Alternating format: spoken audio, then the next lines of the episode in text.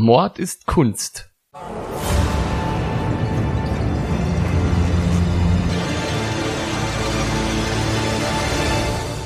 Blutige Morde und grausame Verbrechen. Für immer auf Leinwand gebannt. Kunst ist nicht immer etwas für schwache Nerven.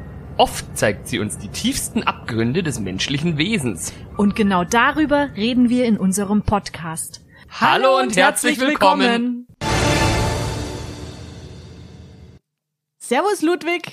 Hallo Nina, lang, lang ist's her. Ja, aber ich habe dich trotzdem wiedererkannt und ich habe dir auch gleich ein Plätzchen offeriert. Ja, und das habe ich auch mit Freude gegessen. Ein Vanillekipferl, hat's geschmeckt? Es hat mir sehr gut geschmeckt, obwohl ich ja eigentlich weder für Süßspeisen noch für Weihnachten viel übrig habe.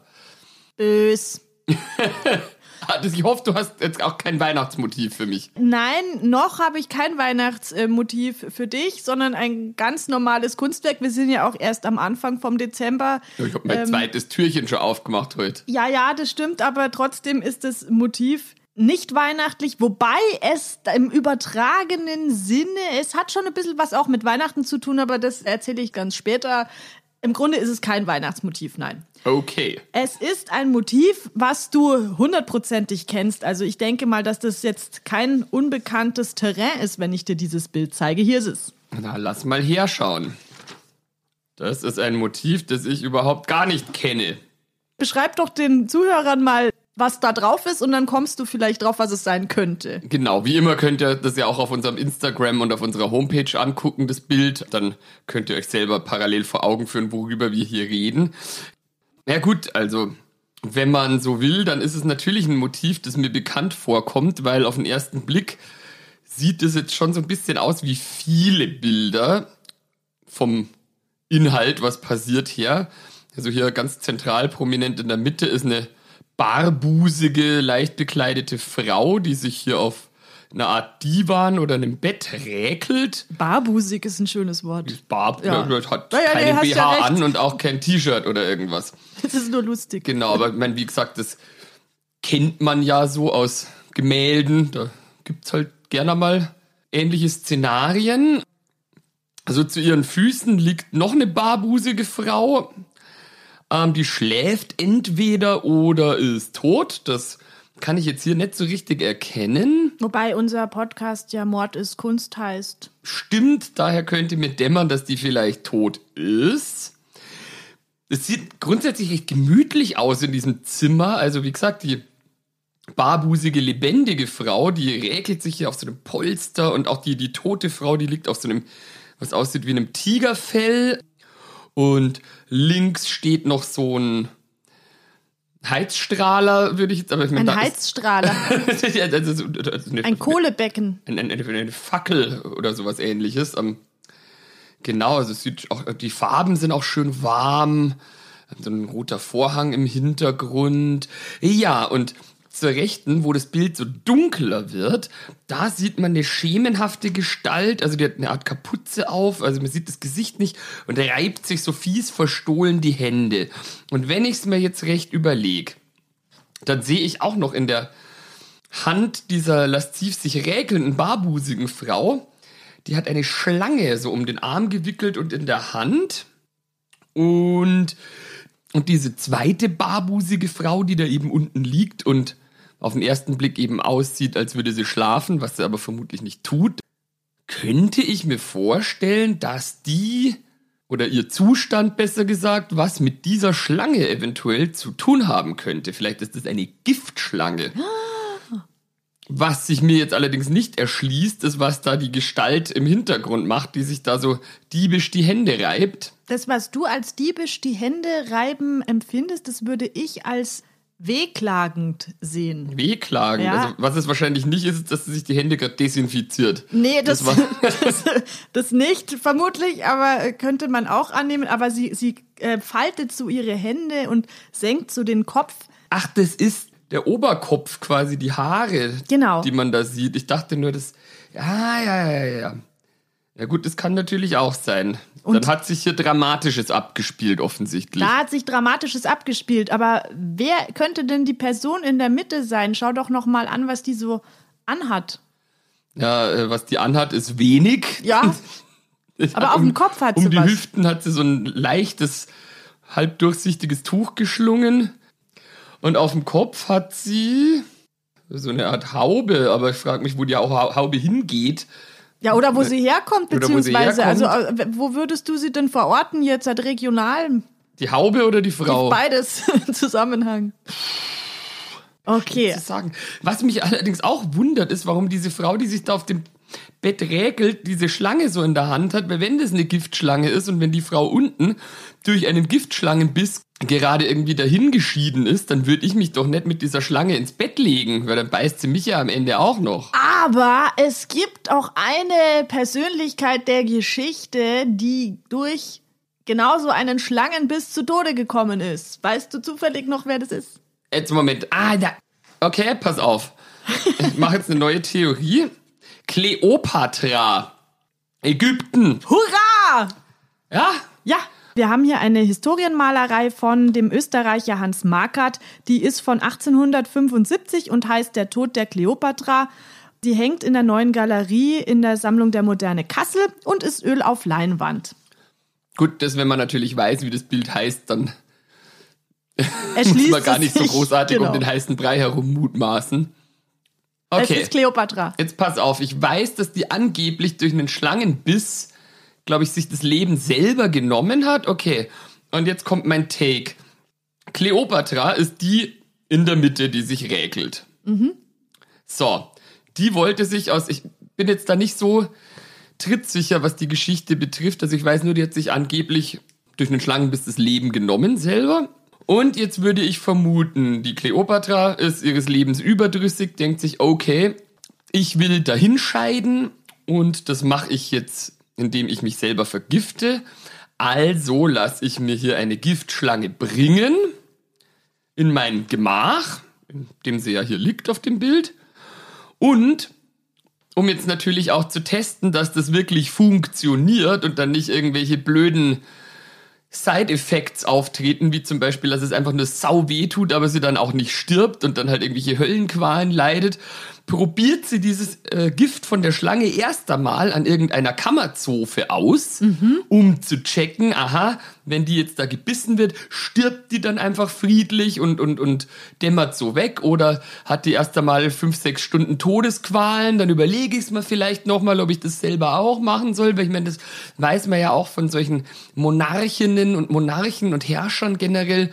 Da gab es ja auch oft Leute, die das Essen vorkosten mussten, um zu checken, ob das vergiftet ist. Ja, Einfach weil die halt ähm, durchaus eigensinnig waren und äh, also unterstelle ich jetzt einmal hier dieser Kleopatra in dem Bild, dass die einfach schauen wollte, ob das alles smooth läuft mit dieser Vergiftung durch den Schlangenbiss und deswegen musste bei diesem Suizid quasi die Kammerzofe auch sich erst einmal mit suizidieren. Okay, also als Test. Da Als Test, genau. Die Person dahinter, das ist halt einfach eine andere Angehörige, die sich denkt, ach scheiße und hat offensichtlich funktioniert. Die Kammerzofe ist tot und jetzt lässt sich die Kleopatra auch gleich beißen. Hat ja die Schlange hier schon so im Anschlag. Vielleicht lässt sie sich hier in den Busen beißen. Da ist zumindest der Kopf von der Schlange genau. Und dementsprechend ist die Person im Hintergrund ganz bestürzt, weil halt jetzt gleich die Herrscherin die Biege macht. Also du bist insofern schon mal richtig gelegen. Also es ist Kleopatra in der Mitte und es sind ihre Dienerinnen, also Kammerzofen kann man ja auch sagen, die sie umgeben. Also diese Kammerzofe, die ist offensichtlich tot, wohl auch durch Gift. Und deine Theorie, dass sie das erstmal testen wollte, das hat ein anderer Künstler tatsächlich auch gehabt. Ah, her. Ah, Ja, genau. Und zwar hieß der Alexandre Cabanel und der hat ein Bild gemalt über Kleopatra, wie sie gerade an ähm, zum Tode verurteilten Sklaven Gift testet, um herauszufinden, was am besten funktioniert. Ja, stimmt eigentlich. Warum testet man das nicht an jemanden, der zum Tode eh schon verurteilt ist, anstatt hier die arglose Kammerzofe zu verdonnern? So, ja, hier du. Ja gut, vielleicht ist das ja auch irgendeine, die sich was zu Schulden hat Nee, kommen das ist lassen. ja Irgendwie eine Nebenbuhlerin oder. Das ist ja deine Theorie, dass Ja, das, das so stimmt, gewesen ja. ist. Also wir haben es ja überhaupt noch nicht nachgeprüft, ob das überhaupt so war, wie du gesagt hast. Das stimmt, aber du wirst mir jetzt ja wahrscheinlich genau sagen können, was hier auf dem Bild sich abspielt, oder? Wir werden uns herantasten. Sagen Okay. wir es mal so. Es gibt nämlich noch eine andere Theorie von der US-amerikanischen Profilerin Pat Brown, die ein Buch geschrieben hat, in dem sie schreibt, dass Selbstmord nicht zu Kleopatras Persönlichkeit gepasst hat und deswegen geht sie davon aus, dass es kein Suizid von Kleopatra war, sondern dass Kleopatra ermordet wurde. Du weißt aber schon, dass diese Profilerinnen und Profiler gerne mal einfach ziemliche Hochstapler sind. Hast du das gesehen? Der Fall, und auch bei Böhmermann kam das vor, das war ja erst neulich, wo gezeigt wurde, was die alles äh, für Fake-Credentials haben und eigentlich nur ziemliche Dampfplauderer sind. Jetzt Das werden wir jetzt mal nachprüfen, weil ich habe mich nämlich jetzt halt einfach mal mit der Geschichte befasst und mit den Quellen. Äh, Wir nähern uns jetzt einfach der Persönlichkeit Kleopatra zunächst und dann schauen wir mal, was wir denken. Denn ich kann gleich vorwegnehmen, dass ich natürlich auch nichts ganz Genaues sagen kann. Aber wir können ja jetzt auch mal so ein Profil erstellen, weil Genau. Profiler ist ja schließlich kein geschützter Begriff. Also sind wir jetzt einfach auch sind mal die Profiler. Ja, genau, ja. wir sind jetzt die Also Profiler. ihr Zuhörer da draußen könnt euch das gleich hinter die Ohren schreiben. Wir sind jetzt Profiler. also wenn ihr irgendwelche Kriminalfälle am Start habt oder könnt ihr auch gern zu uns kommen und uns einen Haufen Geld geben und dann Ja, ja, natürlich. Und wir wir schreiben das. dann ein Buch drüber und werden ja, noch erst ein reicher. Gutachten machen wir erst einmal. Naja, klar. Also, und deswegen, also wir profilen uns da jetzt mal an diese Geschichte heran. Okay, auf geht's. Wer war also diese Kleopatra? Ich weiß ja nicht, was du über Kleopatra weißt, aber ich wusste das jetzt zum Beispiel nicht, weil ich habe mich noch nicht so eingehend mit Kleopatra befasst. Und zwar ist sie nicht wirklich ägyptischstämmig, sondern sie kommt aus einer makedonisch-griechischen Linie. Und zwar aus dem Geschlecht der Ptolemäer. 333 bei Issos Kalerei ist so ein Merkspruch. Ich weiß nicht, ob du den auch in der Schule Nee. gelernt hast. Ah ja, gut. Das war 333 vor Christus. Da hat Alexander der Große, der ja makedonisch-griechischstämmig ist, Ägypten erobert von den Persern in einer Schlacht und hat dann seine rechte Hand Ptolemaios zum Statthalter von Ägypten erklärt. Und dieser Ptolemaios, der wurde später Pharao. Und diese makedonisch-griechische Linie der Pharaonen, die setzt sich quasi fort bis zu Kleopatra. Also die Okay. stammt von einer, von, von einem Kumpel von Alexander dem Großen ab, kann Das so habe ich tatsächlich irgendwo schon mal gelesen, dass das jetzt keine gebürtige Ägypterin war, aber ansonsten ist mein Kleopatra-Bild weitgehend von Asterix geprägt. Ja, von der Nase. Da komme ich dann später auch noch dazu. Man hat jetzt wohl herausgefunden, dass sie doch auch ägyptische Wurzeln hat, weil man das Grab ihrer Schwester eventuell gefunden hat in Ephesos. Und da hat man Überreste von der Schwester gefunden und anhand dieser Überreste konnte man dann ähm, ägyptische Wurzeln nachweisen. Also liegt es nahe, wenn die Schwester ägyptische Wurzeln hat, dass Kleopatra auch ägyptische Wurzeln hatte. Das ist aber alles auch nicht zu hundertprozentig safe. Also das ist ein Forschungsansatz, der auch existiert. Aber wo es auch durchaus dann andere Meinungen oder Theorien Ja, beziehungsweise es ist nicht zu 100 Wie- wie Prozent. safe ist das Es ist dann? nicht zu 100 Prozent belegt, dass es sich bei den Überresten wirklich um die Schwester, um die Arsinoe, also die Schwester von Kleopatra handelt. Das ist schon mal das Erste. Das ist ja wie bei vielem so. Damals wurde ja auch jetzt nicht alles so gut chronologisch festgehalten, dass sich da durchaus da Mythen und Theorien ranken. Und was wirklich los war, kann man im Endeffekt mit zweifelsfreier Sicherheit gar nicht sagen. Ja, das Problem ist, dass es von Kleopatra selber kaum Primärquellen gibt, also keine Schriften und es gibt Münzen aus der Zeit, als sie Pharaonin war. Aber das, was wir über Kleopatra wissen, das stammt eigentlich von römischen Chronisten, also von Plutarch zum Beispiel. Der hat aber auch ähm, 70 Jahre nach Kleopatra gelebt. Also es ist jetzt nicht wirklich etwas aus erster Hand überliefert. Aber dass Kleopatra mit Cäsar angebandelt hat, das ist schon mehr oder weniger sicher, oder? Ja, weil da ist Ja. auch ein äh, Sohn entstanden.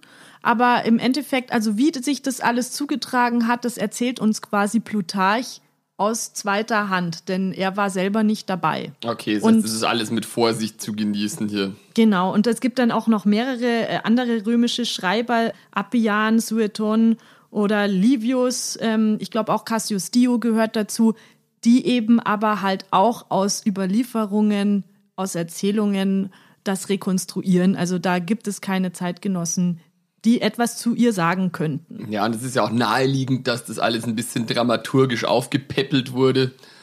Ich meine, was ich auch mal gelesen habe, ist, dass Kleopatra angeblich in Wirklichkeit gar nicht so strahlend schön war, wie es manchmal eben behauptet wird. Aber das macht sich natürlich bei so einem römischen Geschichtsschreiber in der Chronologie halt auch nicht so gut, wenn der schreibt, die war von durchschnittlichem Aussehen, sondern bei so einer Königin, da klingt es natürlich gleich wieder besser, wenn die die schönste Frau auf Erden ist. Und Ja. wenn sie dann auch noch mit dem Cäsar hier eine Liaison eingeht, das wird nicht so gut passen, wenn der sagt, mei, die war halt recht average. Da kommen wir dann später noch dazu. Diese Verbindung, also warum überhaupt die Römer über die Ägypter schreiben und was das eigentlich, wie das zusammenhängt, so um 160 vor Christus fing das an. Da gab es einen syrischen Krieg. Da wurde Ägypten von den Syrern bedroht und Ägypten hat dann Rom zu Hilfe gerufen, dass sie den ägyptischen Thron retten. Das war eben auch so ein äh, Ptolemaios Pharao, der sich dann an Rom gewandt hat, also ein Vorfahre von Kleopatra. Rom hat dann auch mitgeholfen, den ägyptischen Thron zu verteidigen. Und die Dankbarkeit der Ägypter, also des Ptolemaios-Clans, die ging dann so weit, dass einer von den Ptolemaiusen sogar versprochen hat, wenn er keine Nachkommen haben sollte, dann wird nach seinem Tod Ägypten an Rom vererbt. Also man hat sich da auch schon ein bisschen angebiedert, kann man sagen. Okay. Rom fand äh, Ägypten natürlich auch interessant, weil Ägypten war die Kornkammer des Mittelmeerraums. Also die hatten durch den Nil einfach sehr fruchtbares Land und sehr viel Getreide und waren an sich sehr reich dort in der Gegend. Also natürlich nicht das Volk, sondern Ja, klar. die, wie überall. Wie immer halt, Genau, ja. also die oberen 10.000. Irgendjemand war jedenfalls reich. Richtig. Kleopatra wurde um 69 oder 68, das weiß man nicht genau, vor Christus in Alexandria geboren. Und Alexandria, das war damals die Metropole des Mittelmeerraums. Die ganze Wissenschaft war in Alexandria, also da gab es diese berühmte Bibliothek mit Zehntausenden von Schriften und jeder, der als Wissenschaftler tätig war, der wollte einmal in seinem Leben nach Alexandria und da studieren und das war Place to Place be. to be, das war also einfach die interessanteste, die reichste, die aufregendste Stadt. Nach Rom, freilich. Nee, Rom war damals eben, also Alexandria war eigentlich besser als Rom sogar noch. Sogar die römischen Wissenschaftler, sagst, genau, okay. weil eben Alexandria diese große Bibliothek hatte, die hatten den Leuchtturm von Pharos, der ja auch Weltwunder war. Also das war die reichste Metropole des Mittelmeerraums. Kleopatra war die Tochter von Ptolemaios dem Zwölften, also die heißen irgendwie alle Die waren sehr Ptolemaios. kreativ, die Ptolemäer. Sie hatte auch zwei Brüder, den Ptolemaios den 13. und den Ptolemaios den 14. und eben eine Schwester namens Arsinoe, von der wir schon sprachen. Und Kleopatra, der Name bedeutet Ruhm des Vaters. Also das hat auch wieder auf einem Ptolemaios dann hingedeutet, dieser Die Name. waren sehr von sich überzeugt, die Ptolem Ptolemäen. Genau, die, die, Ptolem- die Ptolemäer. Und äh, Kleopatra, die bekam eine griechisch-makedonische Erziehung einfach aus dieser Linie heraus. Sie lernte verschiedene Sprachen, also sie war auch sehr sprachbegabt und wird als intelligent beschrieben auch und muss auch intelligent gewesen sein und strategisch einiges auf dem Kasten gehabt haben, wenn man so den weiteren Weg von ihr verfolgt. Und so wurde sie eben in diese Pharaonenfamilie hineingeboren. Jetzt war es so, dass Kleopatras Vater, der Ptolemaios XII., der wollte sich immer gerne so an Rom ein bisschen anbiedern und da eben Connections knüpfen und hat dann sehr viel Geld auch ausgegeben für diese Anbiederung und das musste dann mit Steuererhöhungen wieder hineinbringen bei seinem eigenen Volk und das eigene Volk war dann natürlich irgendwann relativ sauer auf diesem Ptolemaios. Er hatte sich quasi bei seinem eigenen Volk politisch nicht besonders beliebt gemacht und musste dann irgendwann sogar nach Rom fliehen und um Hilfe bitten. Und das war 58 vor Christus, als ein gewisser Julius Caesar schon ein Jahr Konsul in Rom war. Also ist er zum Caesar geflohen, hat an Caesars Tür geklopft und gesagt, hilf mir. Und äh, dieser Caesar hat dem Ptolemaios geholfen. Aber jetzt weiß man ja, dass der Cäsar durchaus ein kalkulierender Machtmensch war. Das heißt, er wird das ja nicht einfach so gemacht haben, weil er so barmherzig war. Nee, nee, natürlich hat Rom auch sich Vorteile von der Allianz mit Ägypten erhofft. Also siehe Kornkammer, siehe Reichtum, da waren ja die Römer auch immer relativ schnell dabei und auch Cäsar war ja gerade auch der Eroberer. Also der wollte Rom ja ausdehnen auch. Also der war ja sowieso Okay. der Obermachtmensch. Da kam ihm das gerade gelegen, dass der Ptolemäus da hier in Schwierigkeiten war. Der schlichtete da irgendwie wohl, verhalf dem Ptolemäus seinen Thron zu halten und so lernte der Ptolemäus den Cäsar kennen, kann man so sagen. 52 vor Christus ernannte dann der Ptolemäus ein Jahr vor seinem Tod Kleopatra als älteste Tochter zur Mitregentin. Ach so, das war gar nicht damals dann bei denen in Ägypten so, dass da der erstgeborene Sohn oder irgendwas, sondern Nee, da konnten also die irgendeiner Frauen von den anderen Ptolemaiusen. Genau, nee, die, die Frauen durften da auch auf den Thron. Es war halt nur wichtig, dass die aus der Familienlinie kamen. Also deswegen heirateten auch die Geschwister da untereinander bei den ptolemäischen Pharaonen, damit die Familie die Macht für sich behält. Aber das ist ja eigentlich recht fortschrittlich so. Das. Ja, fortschrittlich Also nicht so das mit wirklich. dem, dass die Familie untereinander geheiratet hat, aber dass da auch eben Frauen auf den Thron durften. ja, aber meistens nur als Mitregentin. Also da war dann schon meistens eben dann noch ein Ehemann dabei. Also das, so fortschrittlich war das dann auch nicht. Also Kleopatra war dann 16, 17 Jahre alt und wurde eben zur Mitregentin und als ein Jahr später dann ihr Vater verstarb, verfügte der im Testament, wie wir es gerade schon gesagt haben, dass Kleopatra ihren Bruder den 13. heiratet und dann gemeinsam mit ihm regiert. Ah ja, okay. Also wo Dann sich nehme ich auch das wieder zurück mit dem fortschrittlich. Das ist eigentlich, das, ja, es ist äh, relativ schrecklich, die Situation, in der sich Kleopatra da befand, muss man ganz ehrlich sagen. Na gut, du weißt ja jetzt nicht, ob die Ehe dann auch tatsächlich vollzogen werden musste oder ob das halt einfach so ein Proforma-Ding war. Ja. Oder ist das naiv von mir? Also irgendwann müssen da schon Nachkommen kommen. Ja Gott, das stimmt natürlich. Aber so weit kam es da jetzt nicht, denn die beiden, die zerstritten sich ganz arg, die waren sich also politisch uneins. Und es ging so weit, dass Kleopatra dann nach Syrien verbannt wurde und Ptolemäus wurde dann zum alleinigen König gekrönt.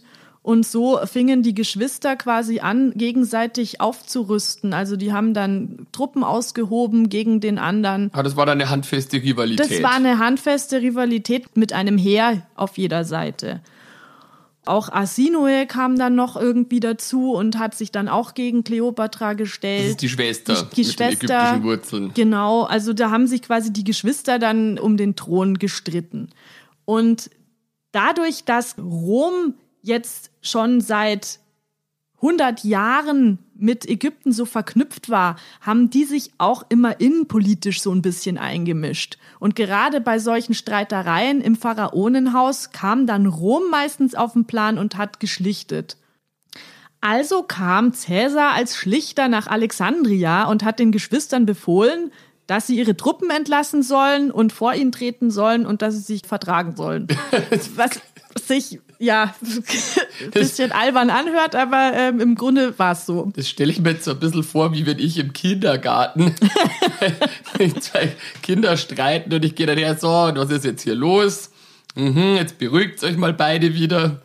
Ja, der, der Cäsar muss damals auch schon an die 50 gekratzt haben. Also der war auch durchaus dann ein älterer Herr, der etwas da zu sagen hatte. Also der kam dann und hat versucht zu schlichten und Ptolemäus hat aber seine Truppen nicht aufgegeben und Kleopatra in ihrem syrischen Asyl hat dann gedacht, ohne den Cäsar kann sie ihren Bruder nicht besiegen. Also braucht sie diesen Julius Cäsar, um den Bruder komplett vom Thron zu Ah, und dann hat sie sich ihm stürzen. angedient. Ja, und dann kam nämlich diese List, diese Bekannte. Und zwar hat sie sich in die Gemächer von Cäsar schmuggeln lassen, in einem Bettsack, angeblich. Und Plutarch schreibt dann, Schon dieser listige Einfall, der Kleopatras mutwilliges Wesen verriet, gewann Cäsars Herz und vollends erlag er ihrer Anmut und dem Reiz ihres Umgangs. so, und jetzt haben wir ja vorher schon äh, besprochen, dass ihre Schönheit und ihre Anmut ja immer so angepriesen wird.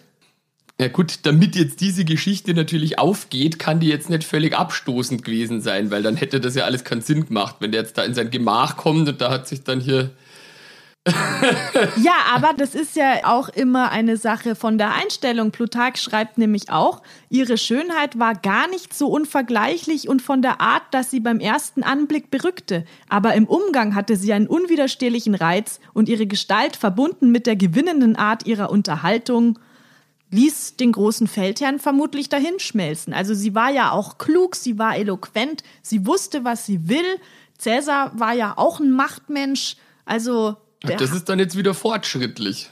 Ja, was heißt fortschrittlich? Da hat also vom Cäsar, wenn der sich dann denkt, aha, die ist halt eine interessante Person und aber dann hätte sie sich ja gar nicht erst nackert in seinen Schlafgemach schmuggeln lassen müssen. Das ist ja ein Punkt, wir wissen ja überhaupt um nicht, ob sie, Gespräche ob sie nackt führen. war, das weiß man nicht. Sie hat sich in einem Bett, äh, in so einem Bettsack dahin schmuggeln lassen, um mit ihm zu reden zunächst Ja, aber mal. wäre das nicht anders auch gegangen, indem man sagt, hier Audienz und Nee, weil das ging ja nicht, weil sie war ja verbannt und er war, Cäsar war in Alexandria und Alexandria war ja von ihrem Bruder Ptolemaios die Stadt und sie hatte da ja eigentlich nichts zu suchen, deswegen sie musste durch das eine Liste Cäsar zu Cäsar. wurscht. Also es wird ja dann auch überliefert, dass diese Unterredung dann auch im Bett endete. Also so ja, also Genau, ja, aber klingt natürlich auch ein bisschen spannender, als wenn sie sich jetzt an den Tisch gesetzt haben und gesagt haben, äh, jetzt hör mal zu hier. also das ist natürlich für die Geschichte Ja. auch dienlich, wenn du da jetzt gleich eine, eine Affäre da noch äh, von Anfang an einbaust.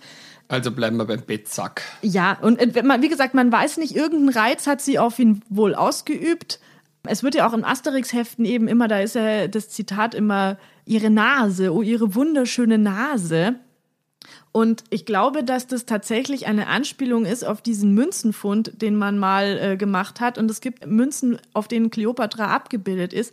Hat ihr da so ein Zinken? Und da hat sie eine relativ große Nase und auch ein relativ starkes Kinn und sieht eigentlich jetzt nicht im klassischen Sinne so anmutig aus. Vielleicht haben die das einfach nicht besser können damals mit der Münzprägung. Also entweder war sie einfach nicht ganz so klassisch hübsch, wie die Überlieferungen einem das Glauben machen, oder es ist auch so, dass man in diesen Münzen die familiäre Linie abgebildet hat. Also da hat man die familiären Merkmale gerne abgebildet. Ach so, dass man irgendwie erkennen musste, dass, Dass die Ptolemäus oder ist. Verwandt ist. Okay, und Genau, und deswegen Ptolemaios war jetzt wahrscheinlich keine anmutige, schöne Frau. nee, sondern äh, starkes Kinn und, und Ja. charakteristische Nase, dass man das quasi als Familienmerkmal ihr auf der Münze verpasst hat. Ja, oder dass sie halt einfach, wie gesagt, durch ihre Beredsamkeit und durch ihr strategisches Denken, durch ihren wachen Geist den Cäsar verzaubert hat. Auf jeden Fall war sie als Ägypterin natürlich anders als das, was er kannte, weil die, die Kosmetik, die die Ägypterinnen hatten, also das war ja auch was, was man in Rom so nicht kannte.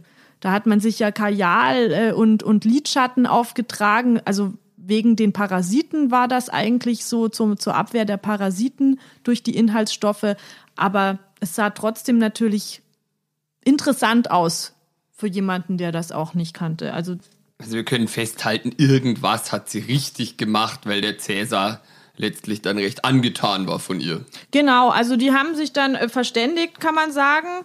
Und der Cäsar hat dann auch verfügt, dass die Geschwister sich Ägypten teilen sollten und der Ptolemaios war aber nicht damit einverstanden und hat einen Krieg begonnen und nach vier Monaten hat der Cäsar dann die Truppen von Ptolemaios geschlagen und Ptolemaios war damit erledigt. Weg vom Fenster. Dann hat der Cäsar verfügt, dass die Kleopatra nun die nächste Pharaonin ist und ihren jüngsten Bruder Ptolemaios den 14. heiratet. Ach so. Ja, weil Kleopatra war beim ägyptischen Volk aufgrund dieser ganzen Geschichte jetzt nicht so sonderlich beliebt. Also das hat dann zum einen sie geschützt, wenn sie mit ihrem Bruder verheiratet ist und mit ihm regiert. Und zum anderen war sie natürlich so die Alleinherrscherin, weil der Bruder, der war damals zehn Jahre alt. Also der hat jetzt konnte noch nicht, nicht viel viel Einspruchsrecht regieren, gehabt. ja. Also insofern hat Cäsar dann quasi Kleopatra da sitzen gehabt, mit der er ja verbündet war, ist auch nicht schlecht für Rom oder für ihn. Und dann haben sie eine Affäre angefangen, wie man weiß. Ob das jetzt schon eben bei dieser List mit dem Bettsack passiert ist oder später, sei dahingestellt.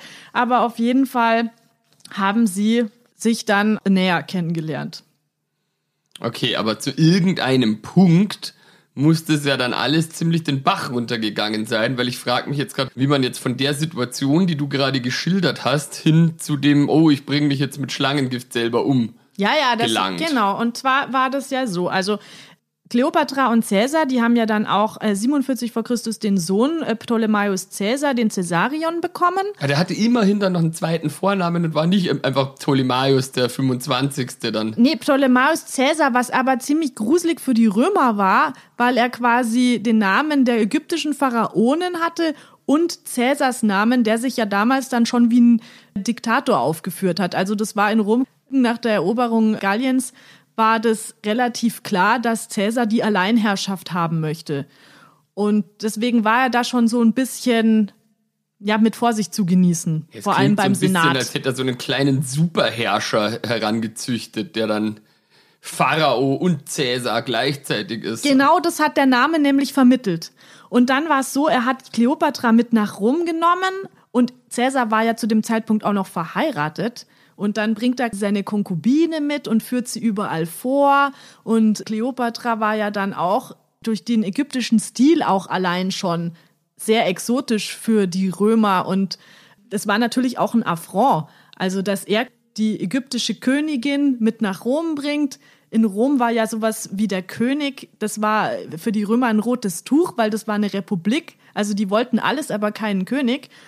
Und jetzt hatte man da dieses Superpärchen, wo der eine der Diktator Roms werden wollte offensichtlich und die Königin, die ihren Bruder vom Thron stürzt, damit sie die Alleinherrschaft hat. Also das war schon offensichtlich eine explosive Mischung.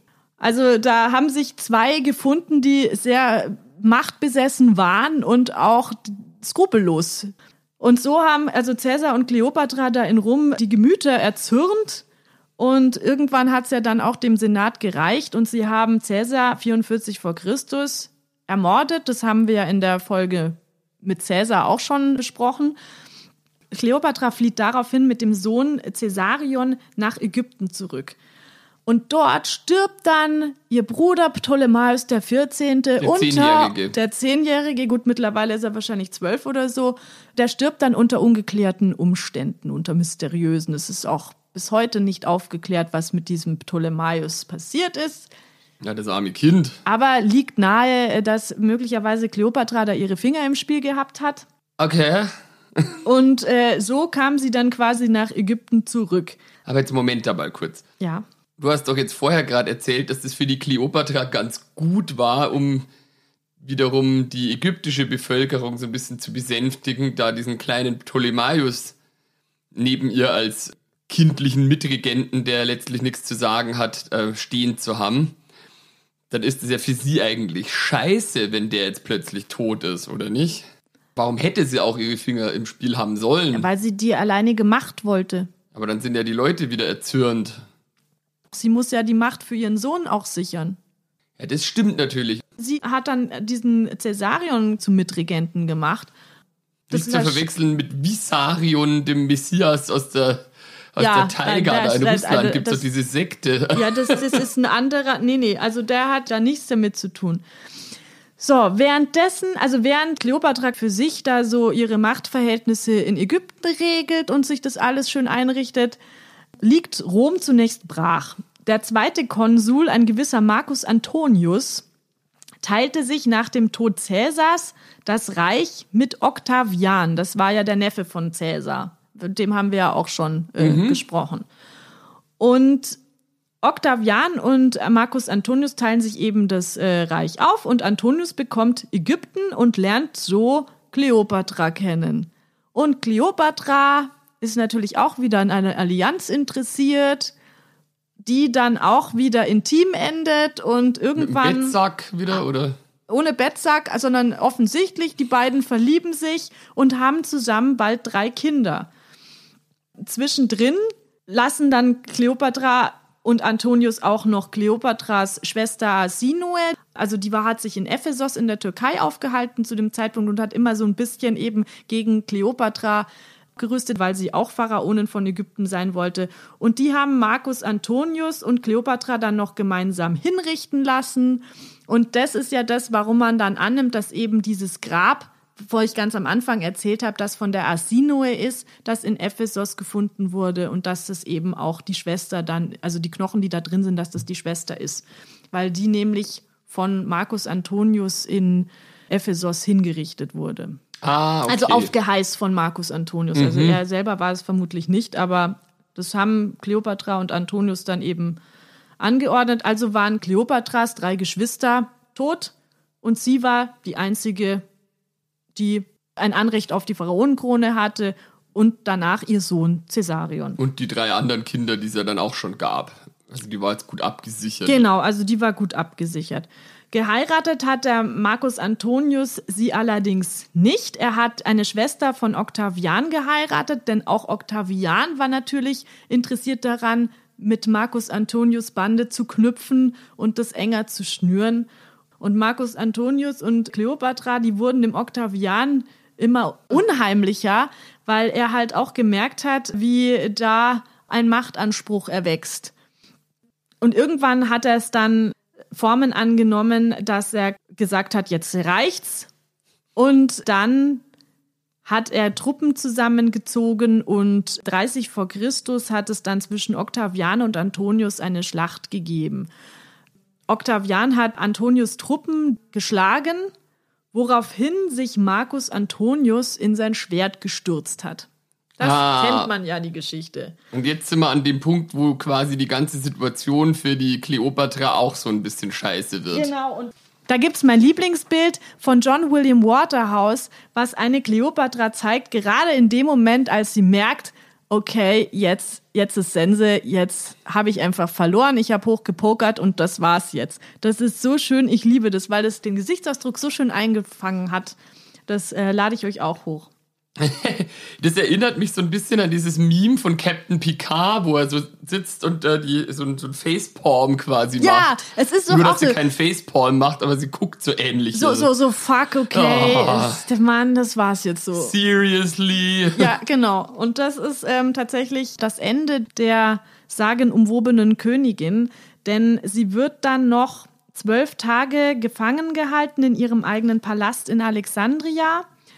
Und am 10. August 30 vor Christus erkannte sie dann, dass alles verloren war und ließ sich eine Schlange bringen. Also das ist das, was Plutarch jetzt überliefert. Genau, also was jetzt nicht wirklich ganz komplett historisch verbürgt ist, aber was da halt steht. Ne? Genau, und gemäß Plutarch ließ sie sich eine Schlange bringen und sich von dem Gift der Schlange töten. Sie hat die Schlange wohl am Arm angesetzt, denn zwei Bisse am Arm sollen bewiesen haben, dass es sich um eine Kobra gehandelt hat.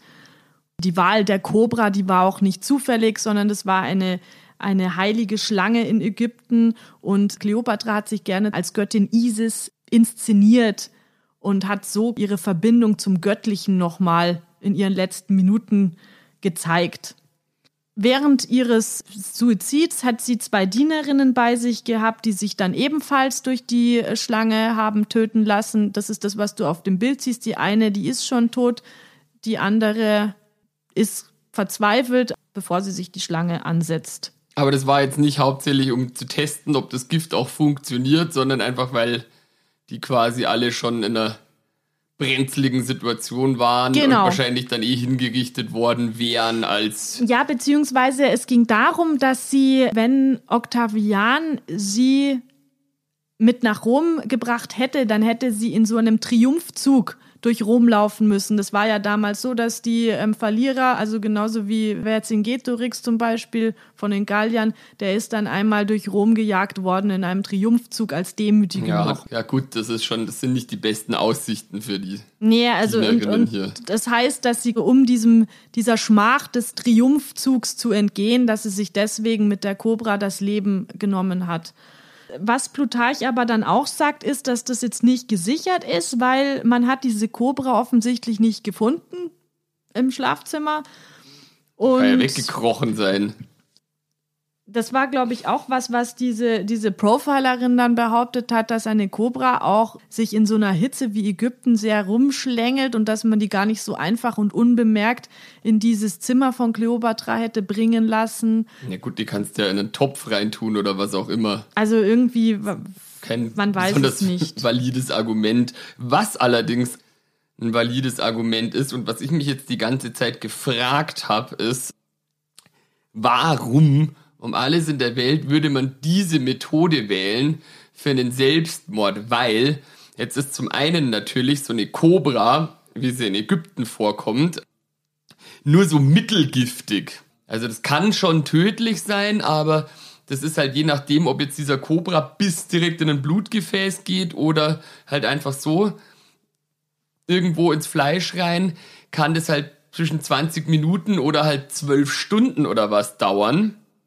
und ist halt ausgesprochen qualvoll. Und ich denke mal, das werden die auch gewusst haben damals, dass das jetzt nicht unbedingt was Angenehmes ist. Also da würde ich mir eher noch irgendwie den Kopf abhacken lassen oder sonst irgendwas, als mich von einer Kobra vergiften zu lassen.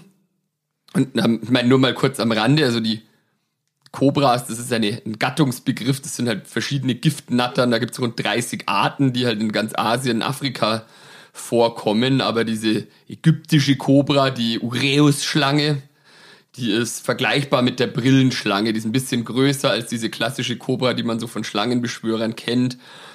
Wie gesagt, die hat ein mittelstarkes Gift, das aber ausgesprochen unangenehm eben ist. Das ist ein neurotoxisches und zytotoxisches Gift, das dazu führt, dass du da, wo du halt gebissen wurdest, halt Schwellungen kriegst, ganz unangenehme Nekrosen gibt's, Lähmungen, Blutgerinnungsstörungen und dann letztlich, wenn der Tod eintritt, Atemstillstand, Herzstillstand oder multiples Organversagen und das kann sich eben ganz schön hinziehen. Also das ist eine ziemliche Scheiße.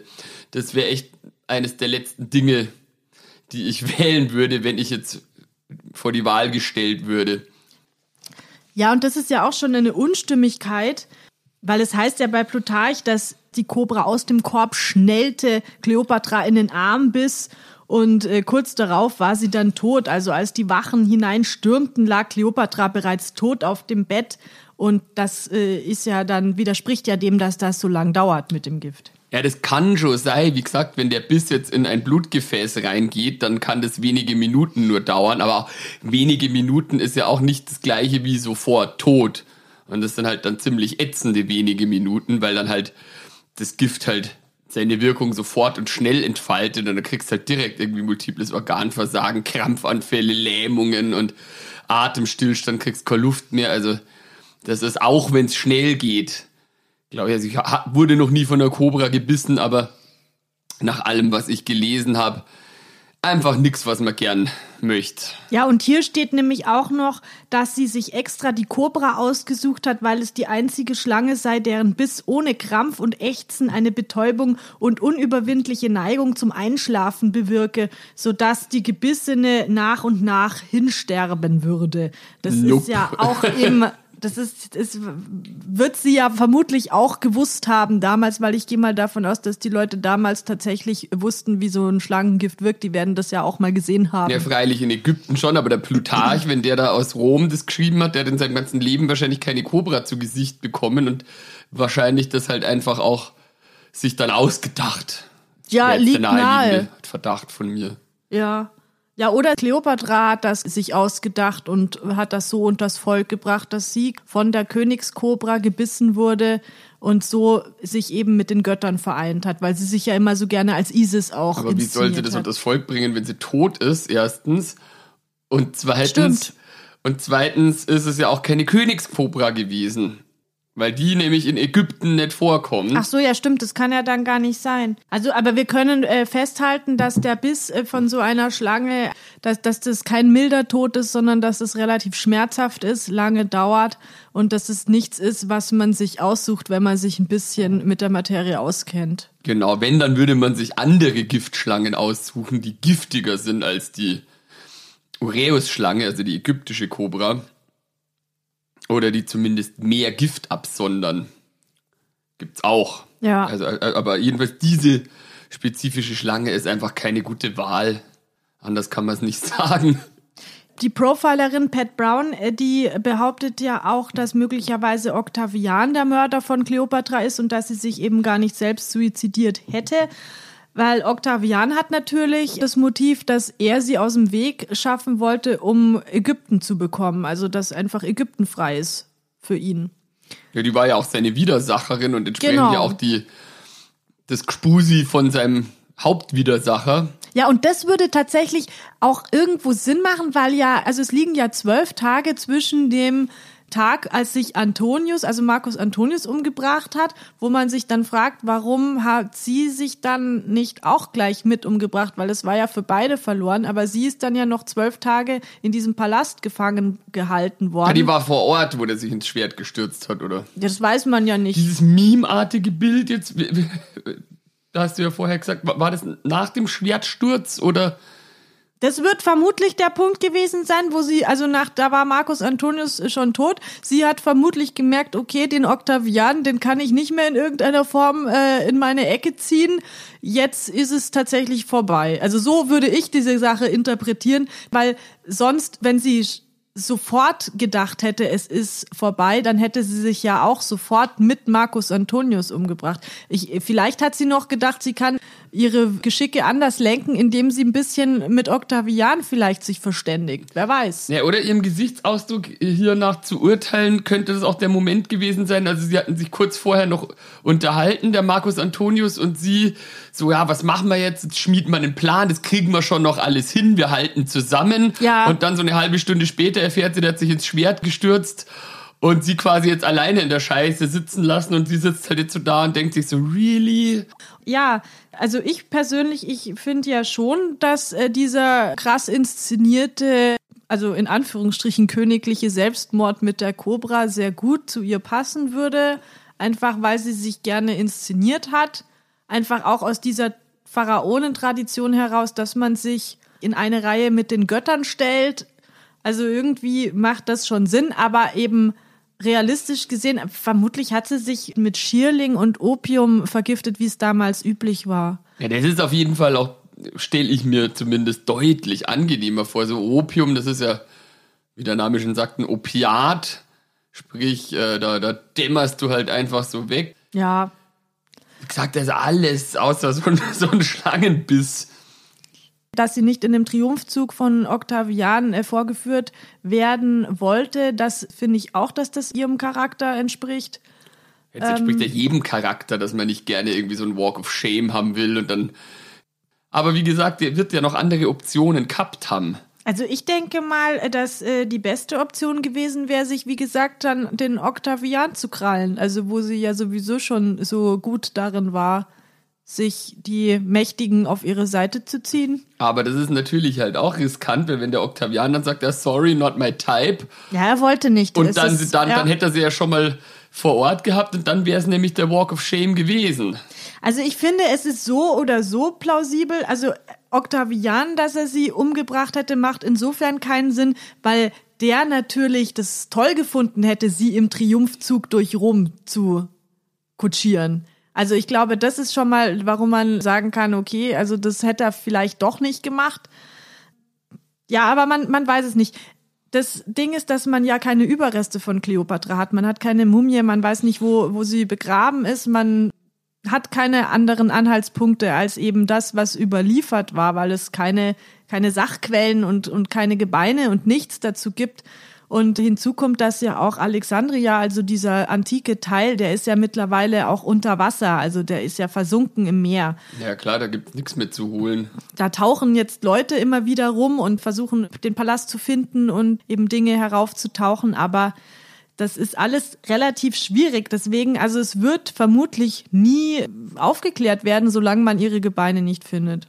Ja, ich meine, und nach allem, was wir wissen, ist es ja auch nicht auszuschließen, dass die einfach die Biege gemacht hat, geflüchtet ist und irgendwo auf dem Land draußen ein unauffälliges Leben als Bäuerin fortgesetzt hat. Nein, das glaube ich auf keinen Fall, weil dazu bist du, wenn du in so eine Dynastie hineingeboren wirst, wo du sogar deine, deine Geschwister heiratest. Ich glaube, da hast du ein anderes Verständnis zu diesem, diesem Amt, zu dieser, dieser Verantwortung, ein Land zu führen und Gut, zu aber das sind Willen. Mutmaßungen. Wissen Natürlich. tust das nee, nicht. wissen tue ich nicht. Also- Vielleicht hat sie auch äh, einen Wächter bezirzt und ist mit dem in irgendwie Mit so ein irgendeinem durchgebrannt. gezogen. Man weiß es nicht, letztlich. Es war dann allerdings so, also nachdem Kleopatra sich dann durch die Schlange entleibt hat, hat Octavian diesen Caesarion dann ermordet. Also da war der Das Baby. Das, der, der war da 17 Jahre schon alt. Ah, Das ist aber alles Ja, ja. dann jetzt sehr schnell Nee, gegangen. nee, nee, irgendwie. 47 vor Christus ist der auf die Welt gekommen und 30 vor Christus ist äh, zu- wir Ah, okay, und 30. dazwischen war noch so ein bisschen Geplänkel mit, musst ja äh, mit Marcus an, Marcus Antonius. Antonius und die Kinder irgendwie auf die Welt setzen. Also das hat ja alles ein bisschen Zeit in Stimmt, Anspruch genommen. Nee, nee, also der Caesarion fiel dann den Truppen Octavians eben in die Hände und wurde mit 17 Jahren ermordet. Die drei jüngeren Kinder von Marcus Antonius, die kamen erstmal in römische Obhut. Die zwei ähm, Jungs von der Kleopatra, die sind gestorben, da weiß man nicht, was mit denen weiter passiert ist. Und die Tochter, die Kleopatra Selene, die hat später einen numidischen Königssohn geheiratet. Ah ja, der ist dann was geworden. noch. Und die hat dann eine Zeit lang über Mauretanien geherrscht. Ja, immerhin. Und sie hatte einen Sohn und der wurde aber später dann äh, von Kaiser Caligula ermordet. Also diesem Caligula können wir uns auch mal zuwenden. Der ist auch relativ interessant für unsere Zwecke. Hat der recht viel Dreck am Stecken. Ja, das war auch ein sehr grausamer Typ. Und nach dem Tod von dieser Kleopatra Selene sind dann auch die Pharaonen an sich in die Geschichte eingegangen. Denn Kleopatra, die siebte, war tatsächlich die letzte Pharaonin von Ägypten. Und nach ihrem Tod wurde Ägypten zur römischen Provinz. Später wurde Octavian dann auch bekannt als erster Kaiser Roms. Das, was ja die Römer eigentlich nie wollten. Sie wollten ja Republik bleiben und kein Äh, Das Kaiser. römische Volk wollte es nie. Die, die einzelnen Römer, die Genau, nach also Macht gestrebt haben, die wollten das natürlich schon. Richtig, also äh, Octavian wollte das natürlich auch und er wurde dann als Augustus der erste Kaiser Roms und da schließt sich der Kreis auch zur Weihnachtsgeschichte, denn wir kennen ja das Lukas-Evangelium, wo es heißt, es begab sich aber zu der Zeit, dass ein Gebot von dem Kaiser Augustus ausging, dass alle Welt geschätzt würde.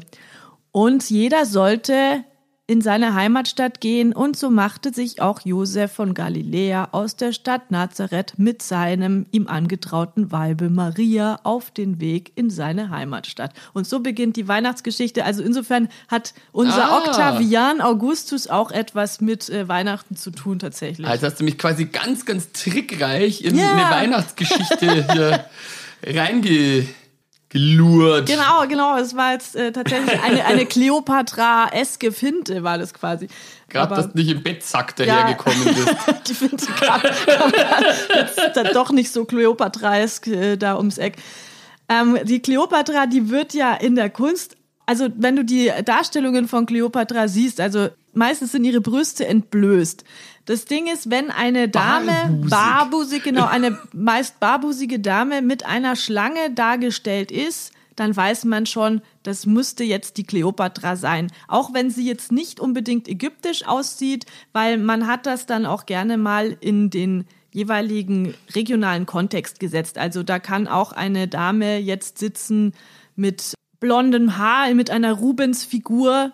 Die, Das ist ähm, aber doch auch, also seien wir mal ehrlich, das ist jetzt auch nicht das, das Beste, wenn du so der Nachwelt in Erinnerung bleibst als halbnackt mit Schlange. ja, und was meinst Das du, wer bleibt, dieses so. Bild von ihr verbreitet hat? Ja, das war natürlich der, der Das waren ausschließlich Männer, diese Chronisten. Und natürlich eine Herrscherin, die ihre Ziele verfolgt, indem sie andere in ihr Bett lockt und dass sie so eine femme fatale, das ist natürlich eine Männerfantasie, die ganz klar auch äh, andere Männer anspricht. Die Antike war eine Männerwelt. Also insofern es ist schon anzunehmen, dass da auch echt viel reingeschrieben wurde, was halt ein bisschen spannend und ein bisschen einfach den Männergeschmack trifft und dass das nicht alles so für bare Münze zu nehmen ist. Also, dass sie da permanent nackt umeinander geschwänzelt ist, wenn sie auf irgendwelche äh, politischen Termine gegangen ist. im Bettsack. Ja, m- mutmaße ich jetzt mal, dass das nicht so war.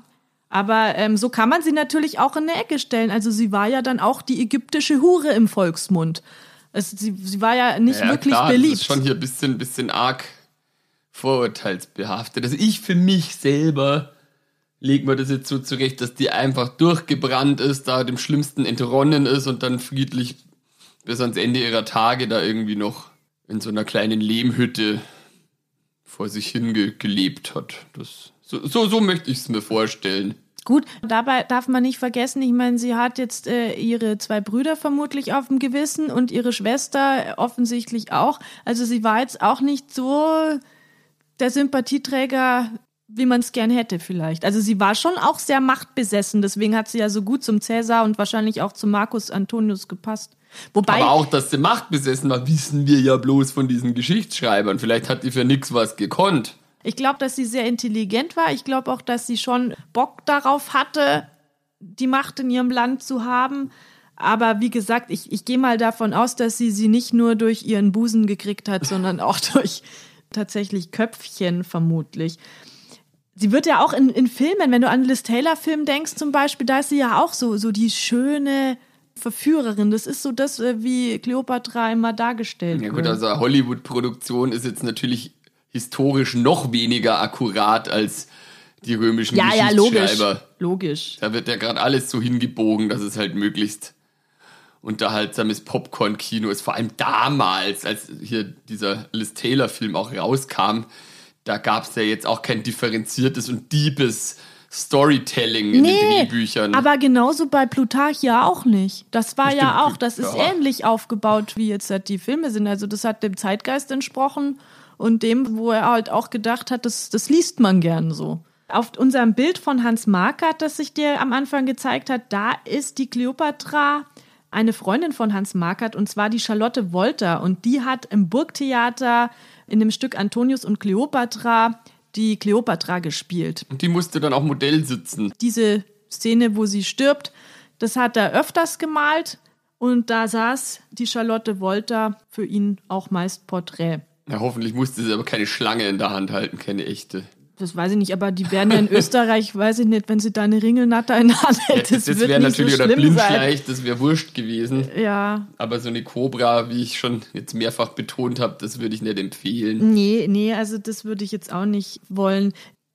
Hans Markert, der war übrigens eine ganz große Nummer zu seiner Zeit. Das war sowas wie ein Superstar in Wien. Der kannte auch den Franz Josef und die Sissi und der hat auch gerne für so die Wiener Gesellschaft so Feste ausgerichtet und denen ihre Wohnungen und Häuser dekoriert und eben auch für die gemalt. Am Anfang seiner Karriere hat er sich in der Akademie der Bildenden Künste Wien beworben und da wurde er wegen mangelndem Talent abgelehnt. So wie Hitler. Ja, okay. Aber War das gut. nicht auch die Akademie in Wien, wo der hin wollte? Ja. Ja, ja, aber ähm, er hat seinen, seinen Frust anders kanalisiert. Also Ja, ich hoff's. er wurde dann Schüler an der Akademie München bei Karl von Piloty und er hat viele Reisen unternommen und unter anderem dann eben auch nach Ägypten und da hat er eben 1875, 76 den Winter in Ägypten verbracht und da ist auch dieses Bild entstanden, was ich dir gezeigt hat mit der Kleopatra. Daraufhin. Also Hans Markert wurde dann von Franz Josef I. zurück nach Wien berufen und da hat er auf Staatskosten ein Atelier bekommen. Also dann hat man ihn doch gut gefunden. Und dieses Atelier, das war dann in der Wiener Szene so der Mittelpunkt des gesellschaftlichen Lebens in Wien, so von 1870 bis 1880. Das nennt man auch die Markerzeit in Wien. Und er hat dann auch so die feine Gesellschaft, äh, da hat er Hüte für die designt und ähm, Kleider und hat eben die Salons von den Leuten dekoriert und rauschende Feste gefeiert. Das war quasi so ein Guido Maria Kretschmer Ja, genau. Ja, richtig. Und hat eben dann die Hochzeit, die Silberhochzeit vom Königspaar, hat er ähm, den Triumphzug organisiert und alles. Aber genau wie bei Guido Maria Kretschmer hat er dann halt auch so Wohnungen inspiriert. Also das war ja, da war Malerei ja auch eher dekorativ und der hat so den Wiener Style so von der feinen Gesellschaft geprägt. Also ja. das war der, der Trendsetter der Schönen und Reichen zu seiner Zeit. Ja, und so hat er auch ganz gut, finde ich, irgendwie so zu Kleopatra gepasst, weil in Rom war sie ja auch so jemand, der aufgefallen ist. Die hat sich ja auch nicht zurückgehalten. Also man kann jetzt nicht sagen, dass Kleopatra ein zurückhaltendes Wesen gehabt hätte. Deswegen, ich finde, die passen schon irgendwie ganz gut. Ja, wenn man die Brücke so schlagen will, kann man das schon so, so sagen. Ne? Ich glaube nicht, dass sie ein Unschuldslamm war. Ich glaube, die hat schon ganz genau gewusst, was sie da macht und wie sie es auch bekommt. Aber ich glaube tatsächlich, dass dieses ganze Übererotisieren und äh, also die war jetzt nicht nur irgendwie jemand, der mächtige Feldherren ins Bett gezogen hat. Also soweit äh, glaube ich nicht. Nee, das glaube ich auch nicht. Was meint ihr denn? Ihr könnt uns ja gerne einen Kommentar da lassen oder eine Nachricht schreiben und eure persönlichen Kleopatra-Fantheorien darlegen. Oder auch eure Lieblingsbildnisse der Kleopatra uns schicken. Genau, lasst uns darüber diskutieren, wird uns freuen. Also dann bis zum nächsten Mal. Macht's ciao. gut. Tschüss.